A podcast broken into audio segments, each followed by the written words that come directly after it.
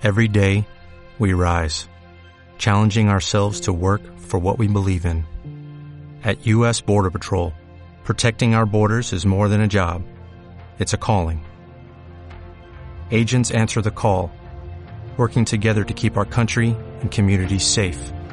If you are ready for a new mission, join U.S. Border Patrol and go beyond. Learn more at cbp.gov/careers. No te muevas del lugar.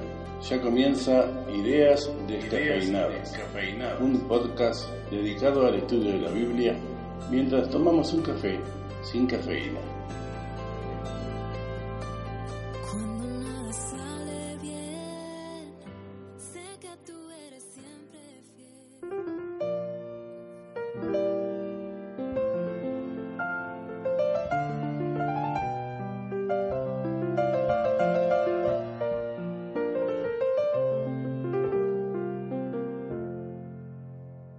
Muy buenos días, buenas tardes y buenas noches a todos los que nos están escuchando. Bienvenidos al segundo episodio de Ideas Descafeinadas. Estamos muy contentos de poder eh, hacer nuestro segundo episodio, muy contentos también con las reacciones que surgieron a partir de nuestro primer episodio, a través de las redes como personalmente, gente que se ha acercado a nosotros tanto para felicitarnos como para darnos ideas. La verdad que estamos muy contentos. Agradecemos a todas las personas que de alguna manera se manifestaron con un like en las redes sociales, con un comentario, con un follow, con una palabra personalmente eh, cuando nos los encontramos. Así que realmente nos sentimos súper acompañados y súper motivados para seguir haciéndolo cada vez mejor. Y al fin y al cabo, el sentido de que nosotros estemos haciendo esto siempre van a ser ustedes, los que nos escuchan, porque queremos justamente compartir esta pasión por el estudio de la Biblia y no podemos hacerlo sin ustedes. También los incentivamos a los que no nos han contactado todavía a que se acerquen a través de las redes. Estamos en, en Twitter, arroba ideasdecaf, en Instagram, ideas.decaf, en YouTube también, todavía no tenemos nombre de canal, pero estamos en YouTube. Eh, y bueno, nuestra página de Facebook, Ideas Descafeinadas.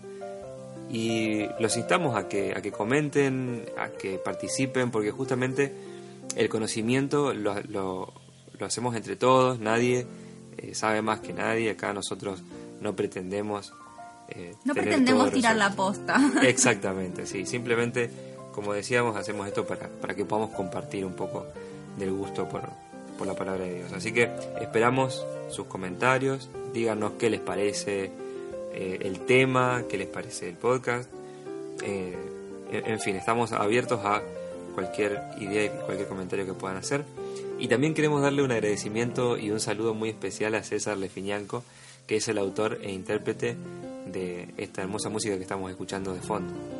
Pueden conocer más acerca de su trabajo en cesarlefiñanco.com. Ahí pueden acceder a las canciones, eh, comprar los discos, sobre todo apoyar a este hermoso ministerio que él está desarrollando. Así es, así que si quieren escuchar buena música, cesarlefiñanco.com. Y ahora, para eh, meternos un, un poquito en el tema, ¿qué es lo que vamos a estar estudiando en este episodio? En este episodio vamos a estar estudiando acerca del Espíritu Santo y la Iglesia. Sobre todo el tema importante y que no lo vamos a spoilear ahora, lo vamos a ir desarrollando, es acerca de la unidad. La unidad como método o como necesidad más que nada eh, de la Iglesia, pero como método del Espíritu Santo también. Así es. Así que si quieren ampliar sobre este tema, quédense con nosotros que ya comienza Ideas Descafeinadas.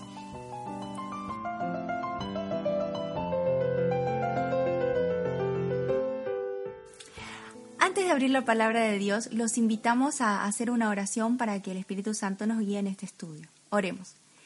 Querido Padre, te agradecemos por tu palabra, te agradecemos porque nos das herramientas para poder escudriñarla, para poder sacar tesoros de ella. Pedimos que nos acompañes en este momento, que tu Espíritu Santo esté con nosotros y podamos eh, sacar lecciones aplicables para nuestras vidas que puedas bendecir también a cada oyente, a cada persona sincera que está estudiando tu palabra en este momento. En nombre de Jesús, amén. Amén. Hablando de unidad, ¿sabes? Ese, Eh, hay una cosa muy curiosa en la naturaleza que son las hormigas. Viste que en Proverbios habla de mirar a la hormiga y yo siempre pensé que se refería a cómo trabajan las hormigas, así de duro, que trabajan de sol a sol. Pero después de ver un, un documental, eh, me di cuenta de que también podía tratarse de otra cosa, otra cualidad de las hormigas, y es que son unidas. Hay ciertas especies de hormigas que ante desastres naturales, por ejemplo, inundaciones, lo que hacen es juntarse, se juntan así haciendo tipo una balsa y flotan. Mirá Lo que, no, lo que no podría hacer una hormiga solita. Una hormiga sola se ahogaría, pero juntas flotan. Asimismo, hay otra especie de hormigas que no me acuerdo el nombre, pero que son unas hormigas negras que viven en el Amazonas, que forman como pelotitas entre ellas y así se, tra- se, se transportan de un lado a otro y son capaces de soportar un peso muchísimo mayor a cualquiera de ellas. También transportan cosas todas unidas, cosa que una sola hormiga no podría lograr. O sea que si uno quiere pisar esa pelotita, se hace muy difícil romperla. Sin embargo, si uno quiere pisar una, hor- una hormiga sola, la destruye. Sí, sí, totalmente, es, es así. Vi el ejemplo ahí en, en un video que trataban de poner un, un libro encima de las hormigas y no se morían, no se aplastaban. Era muy, muy interesante. Ahora, vamos a ver cómo se relaciona esto con el tema de la iglesia. Vamos a hablar del Espíritu Santo y la iglesia, pero para continuar tenemos que definir qué es iglesia. Si bien damos por sentado que muchos de nosotros sabemos lo, lo que es, vamos a eh, dejarlo bien claro. Iglesia, sobre todo en el, en el Nuevo Testamento y en el, en el griego, tiene dos acepciones, dos definiciones. Una eh, de ellas se refiere a una asamblea o reunión. Em, por ejemplo, en Hechos 19:32 dice, y otros gritaban otra cosa porque la iglesia estaba confusa. Eh, En, esta, en, en este pasaje no se refiere a que la iglesia, la estructura institucional de los apóstoles estaba confusa, sino a que esa reunión estaba confusa. Ah, o sea que yo puedo decir en términos latinos o antiguos que con mis amigos formo una iglesia cuando nos juntamos en algún momento. Exactamente, Ah. así es. Esa es una de las excepciones. Y después, bueno, en la Septuaginta, que es la traducción al griego del Antiguo Testamento, también cuando se refería a la congregación de Israel o al pueblo de Israel, se traducía como eclesía también, o como iglesia. Ah, Entonces, mira. cuando hablamos de... Sí, la, la verdad que yo no lo sabía y me pareció interesante. Cuando hablamos de iglesia, hablamos tanto de un, una comunidad como de una reunión también. Ahora, ¿qué tiene que ver el, el Espíritu Santo con la iglesia? Creemos que el Espíritu Santo es el pegamento que mantiene unido a la iglesia, pero a través de quién?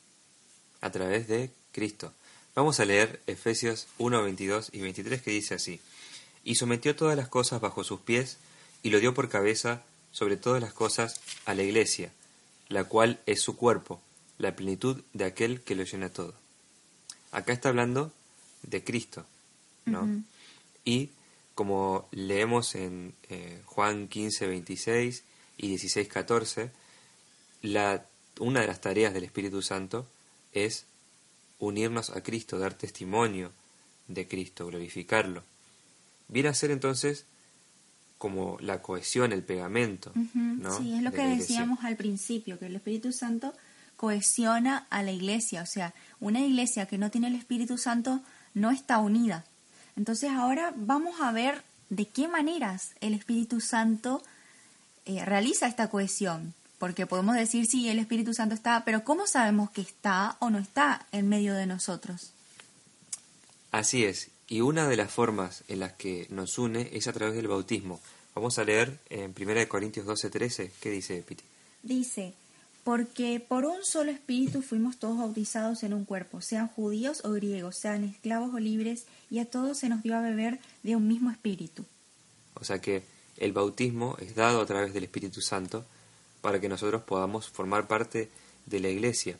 Todos formamos parte de un cuerpo y tenemos una misión. Y esta misión no podría ser realizada por una sola persona o por un solo miembro, ¿verdad? Ahora, ¿mediante qué otro aspecto el Espíritu Santo une a la iglesia? El Espíritu Santo une a la iglesia eh, mediante la palabra de Dios, que nosotros hoy conocemos como la Biblia, porque antes la palabra de Dios era hablada y ahora ya tenemos la palabra escrita que sirve, que nos sirve como guía para nuestra vida personal y para la vida en congregación, en la iglesia. Así es, fíjate lo que dice, por ejemplo, en Hechos 17:11. Dice así, y estos eran más nobles que los que estaban en Tesalónica, pues recibieron la palabra con toda solicitud, escudriñando cada día las escrituras para ver si estas cosas eran así. Este versículo está relacionado también con el de Juan 5:39, que dice, escudriñad las escrituras, porque a vosotros os parece que en ellas tenéis la vida eterna, y ellas son las que dan testimonio de mí. Es decir, que todo movimiento que se dice ser de Dios tiene que estar basado en la Biblia, porque es la prueba de que el Espíritu Santo está trabajando en ese movimiento, en esa iglesia. Por ejemplo, tenemos el ejemplo de los, de los griegos que no tenían la Biblia, no tenían la palabra y ellos buscaban la verdad. Y empezaron a pensar por su cuenta y cada cual llegó a, a conclusiones muy copadas, pero muy diferentes entre sí y mm, que se alejaban muchísimo de la realidad también. Exactamente. Y esto me hace pensar también que la palabra de Dios es lo que nos da un sentido a esa unidad.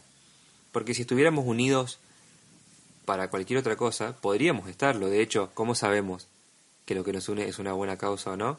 Escudriñando las escrituras. Ella es nuestra guía, la que nos muestra el camino. No, eh, la Biblia dice de sí misma que es lámpara a los pies Exactamente. del que la estudia. Con respecto a esto me gustaría traer algo a colación y es que como estamos charlando puede haber un tipo de unidad falsa entonces Sí. sí, y de hecho está profetizado me gustaría leer en Apocalipsis 16 13 y 14 que dice y vi salir de la boca del dragón y de la boca de la bestia y de la boca del falso profeta tres espíritus inmundos a manera de ranas que son espíritus de demonios que hacen señales y van a los reyes de la tierra en todo el mundo para reunirlos a la batalla de aquel día del Dios Todopoderoso. O sea, está profetizado que en el fin de los tiempos va a haber un espíritu de unión, pero va a estar impulsado por espíritus malignos. Y simplemente quiero leer una, una frase y que cada uno después medite en esto y escudriñe, como, como decíamos, las escrituras para formar un criterio propio. Pero dice uno de los líderes más importantes del, del movimiento carismático que la base del movimiento ecuménico que hay hoy en día de unidad es el hecho de que los cristianos han descubierto una experiencia en común que está en el corazón de su espiritualidad, y esto a pesar de sus diversas teologías e interpretaciones de esta experiencia. O sea, ¿qué quiere decir esto? Que hoy en día está surgiendo un movimiento que pone por encima la experiencia que la palabra y que el entendimiento. Pero como vemos acá, uno de los sellos del discípulo verdadero de Cristo es escudriñar las escrituras. Entonces, como lo estamos haciendo nosotros, los invitamos a que también cada uno de ustedes busque y forme un criterio acerca de cuál es la verdadera unidad, ¿no? Porque unidad en sí, externa, vamos a ver eh, en, en varios lugares, no solamente en la verdadera iglesia de Cristo. Y relacionado con esto de la palabra de Dios, de la Biblia como base, como fundamento de la fe y de las creencias de una congregación, de una iglesia, viene justamente la fe y la doctrina. que es otro de los aspectos en, que, en los que nos une el Espíritu Santo. Fíjate lo que dice en Efesios 4, 5 y 6. Dice así, un Señor, una fe, un bautismo, un Dios y Padre de todos, el cual es sobre todos y por todos y en todos. Entonces, ¿qué nos está enseñando Pablo acerca de la unidad y de dónde viene? Aquí está muy claro que dice que el Padre es de todos, sobre todos y por todos. Es decir, que está por encima de cualquier conclusión que nosotros podamos sacar incluso. Tiene que pasar por el filtro de la palabra de Dios. Finalmente la Biblia es la palabra de Dios y si Dios está sobre todos, su palabra también, más que cualquier conclusión personal que nosotros podamos sacar. Tenemos que medirla con la palabra de Dios. Exactamente, aparte dice en el versículo 5, un Señor, una fe. Y Pablo que, dice, que la fe viene por el oír y el oír por la palabra de Dios. Así que tenemos muchísimas evidencias bíblicas para saber que la unidad no viene simplemente por un sentimiento o por una experiencia. Eso sí puede estar. Pero hay una fe, hay un Dios y una palabra que tenemos que escudriñar y una doctrina, porque esa eh, es, ese es otro tema que me parece importante. Hoy en día ya nadie está seguro de decir que tiene la verdad. ¿Por qué? Justamente como decías vos, cuando uno busca por sí mismo la verdad, puede llegar a conclusiones muy diferentes. Es decir, va a haber tantas verdades como humanos haya en la Tierra. Cada cabeza va a armar su propia verdad. Exactamente. De hecho, es re común ver en las redes sociales o en comentarios, inclusive con amigos, en cualquier discusión, en cualquier debate, bueno, esa es tu verdad, no es mi verdad. Como si la verdad ya no fuera una. ¿sí? Obviamente esto es todo un tema para debatir también. Tiene unas raíces filosóficas muy terribles, muy profundas y bueno, en algún momento vamos a hacer una serie acerca de esto, ¿verdad? Exactamente, porque es muy interesante ver todo esto, ver desde dónde viene. Eh, cuando uno busca una verdad hoy en día, lo tachan de intolerante, quizás inclusive de retrógrado, ¿no? Sin embargo, el gran tema, el gran tema con esto de la verdad, es que uno puede tener la verdad o puede estar equivocado, puede, puede ser cierto quizás, eh, ¿no? Porque no, no somos tan pretenciosos eh, de, de enorgullecernos de nuestro propio entendimiento. Puede ser que estemos equivocados. Pero ¿qué pasa? Si uno cree en esta verdad y resulta que esta verdad es cierta, las acciones que tomemos y las decisiones que tomemos van a tener consecuencias. Es decir, si todo esto que nosotros estamos diciendo es cierto, que nosotros creemos que es así, a todos aquellos que renieguen de la palabra de Dios, que blasfemen contra Dios y que se unan en contra de su palabra, les, va a sobrevenir una consecuencia que pueden estar dispuestos o no a aceptar. Por supuesto, los invitamos a escudriñar las escrituras porque, como dijimos al comienzo, nosotros no pretendemos tener la verdad. O sea, incluso creemos que nuestro conocimiento es incompleto. O sea, creemos en el crecimiento en Cristo, creemos que lo que conocemos se va a ir ampliando. Y vaya que se ha ampliado últimamente. No creemos que uno pueda tener acceso a toda esa verdad. Sin embargo, creemos que la verdad está en la Biblia. Entonces, nosotros no los instamos a que crean en lo que nosotros les decimos. De hecho, por favor, duden de lo que exactamente, duden de todo lo que decimos, pero busquen, busquen los versículos, busquen su interpretación, sobre todo con mucha oración, porque habíamos visto que el que nos da también el entendimiento es el Espíritu Santo. Y amén por eso, gracias a Dios que, que tenemos al Espíritu que nos acompaña en el estudio y que nos puede ir revelando. Gracias a que tenemos un Dios que se preocupa por nosotros y que se nos revela. Me gustaría leer una cita de Elena de White que dice así, tenemos un Señor, una fe, un bautismo. El Evangelio de Cristo debe alcanzar a todas las clases, todas las naciones, todas las lenguas y pueblos. La influencia del Evangelio debe unir en una gran hermandad. Tenemos un solo modelo que debemos imitar en la edificación del carácter y entonces todos tendremos el molde de Cristo. Estaremos en armonía perfecta. Las nacionalidades se unirán en Cristo poseyendo la misma mente y el mismo juicio, hablando de las mismas cosas y glorificando a Dios con una sola boca. Amén. Ahora, ¿en qué más nos une el Espíritu Santo como iglesia? Hablamos de varias cosas bastante teóricas, no sé si te diste cuenta. La palabra, la doctrina, la fe, pero en lo que se manifiesta el Espíritu Santo así tangiblemente, no digo que lo otro no sea tangible, pero en esto visiblemente. eso, visiblemente, como que los otros lo verían en el servicio. El Espíritu Santo se manifiesta a través del servicio a los demás. Exactamente, como decíamos en el episodio pasado y como me van a escuchar decir muchas veces, la palabra nos lleva a la acción. Si todo lo que estudiamos en la Biblia no nos lleva a algún cambio o alguna acción, evidentemente hay algún problemita ahí. Fíjate lo que dice Hechos 2, 4 al 11. Dice, y fueron todos llenos del Espíritu Santo y comenzaron a hablar en otras lenguas, según el Espíritu les daba que hablasen. Moraban entonces en Jerusalén judíos, varones piadosos de todas las naciones bajo el cielo. Y hecho este estruendo, se juntó la multitud y estaban confusos, porque cada uno les oía hablar en su propia lengua. Y estaban atónitos y maravillados, diciendo, Mirad, ¿no son galileos todos estos que hablan? ¿Cómo pues les oímos nosotros hablar cada uno en nuestra lengua en la que hemos nacido?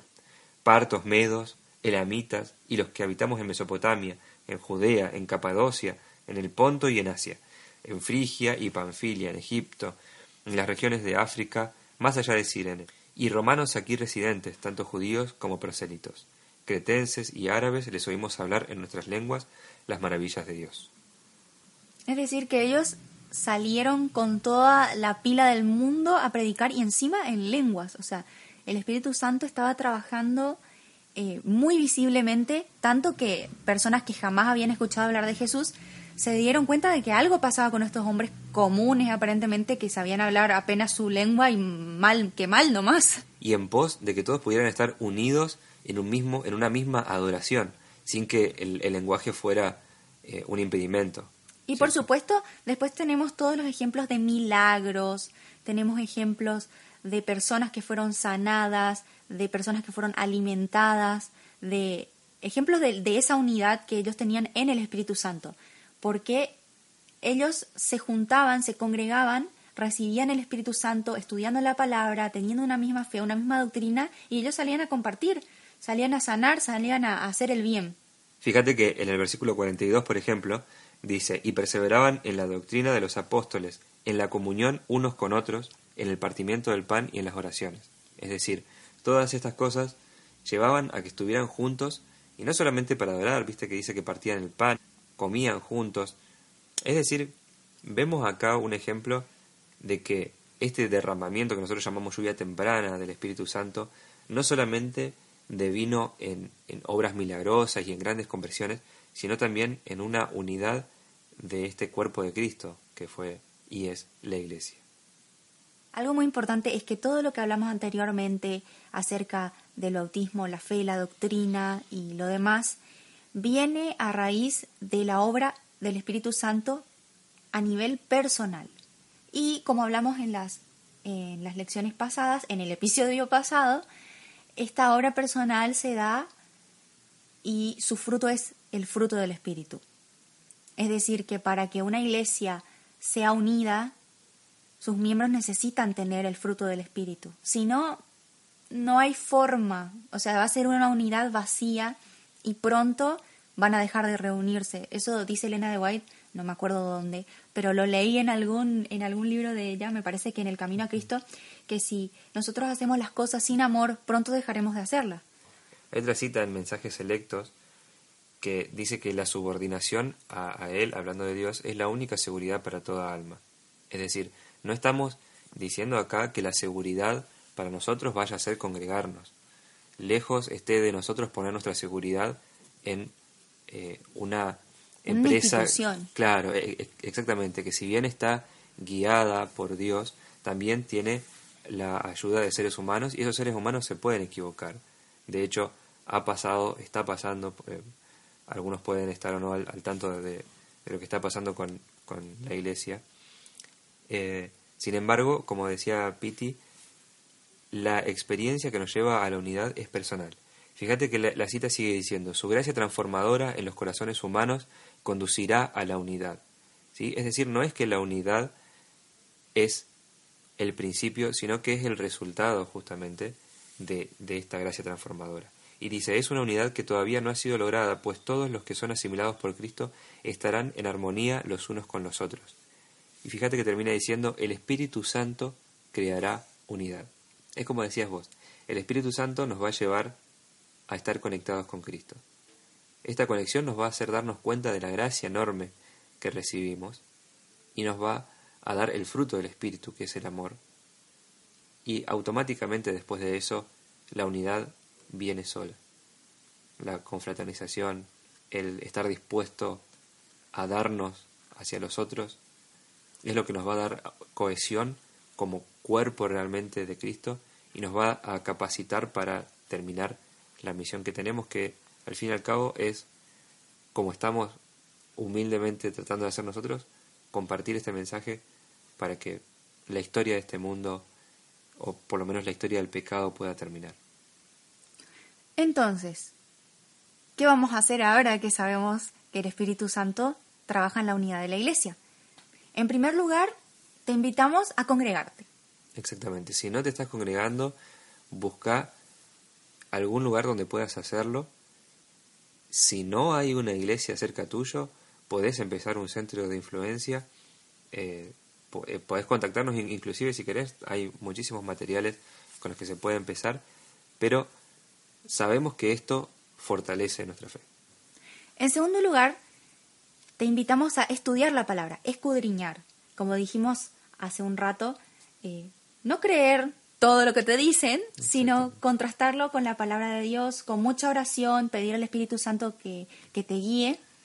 Y es importante estudiar la palabra porque no es cuestión de congregarse solo por congregarse, sino de tener una, un- una regla, un margen al cual atenernos para ver si lo que estamos haciendo es lo correcto. El objetivo, como dice en la Biblia, de, cre- de congregarnos es crecer juntos en una verdad. Y esa verdad está en la palabra. Y para terminar, el tercer punto y la tercera re- recomendación es móvete, actúa. ¿eh? Que, que el Espíritu Santo te lleve al servicio. ¿sí? Si no sabes cómo, lee la Biblia, seguramente te va a surgir. A nosotros, por ejemplo, nos surgió hacer un podcast. ¿eh? Nuestra manera de servir, una de las formas, porque hay muchísimas otras, ¿no? Y entonces, Bueno, esperamos que este estudio de la lección sea de bendición para cada una de las personas que nos escuchan eh, y desde ya les agradecemos por el apoyo y los esperamos en el próximo capítulo de Ideas Descafeinadas. Que Dios bendiga a cada uno de ustedes. hasta la próxima. Si te gustó este podcast, no dudes en compartirlo. Esperamos encontrarte en el próximo episodio para compartir más ideas y descafeinadas. Que Dios te bendiga.